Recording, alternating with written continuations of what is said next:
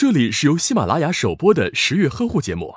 十月呵护帮助孕妈妈们摆脱孕期中的各种烦恼。哇哦，看来咱们的宝宝很有佛缘嘛，刚出生就五心朝天，该不会是佛祖转世吧？别听他乱说，宝宝患的是足内翻，这是病得治。足内翻是一种发育型畸形，由于脚部肌腱韧带发育障碍，导致踝关节向内扭转成马蹄形。它可以发生在单足，也可以发生在双足。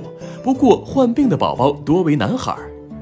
教育要从娃娃抓起，病也要尽早治疗，在出生后不久就开始治疗，效果最理想。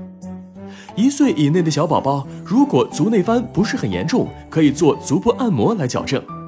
另外，按摩矫正后可通过打石膏来辅助。宝宝的脚和小腿被打上石膏，可以保留五至七天，以保证小脚的位置。为了完全将足部矫形，医生通常会切断跟腱。这个小手术在局部麻醉下进行，仅需十分钟。当最后一次石膏去掉后，可为宝宝穿上一个支具，坚持穿戴三个月，每天穿戴二十三个小时。别看宝宝的脚已经恢复正常了，在之后的二至四年中，每次在宝宝睡觉时都要穿戴支具，不然他们的脚有可能会再转回去哦。只要提早矫正，天天坚持，宝宝的小脚丫自然就能恢复正常了。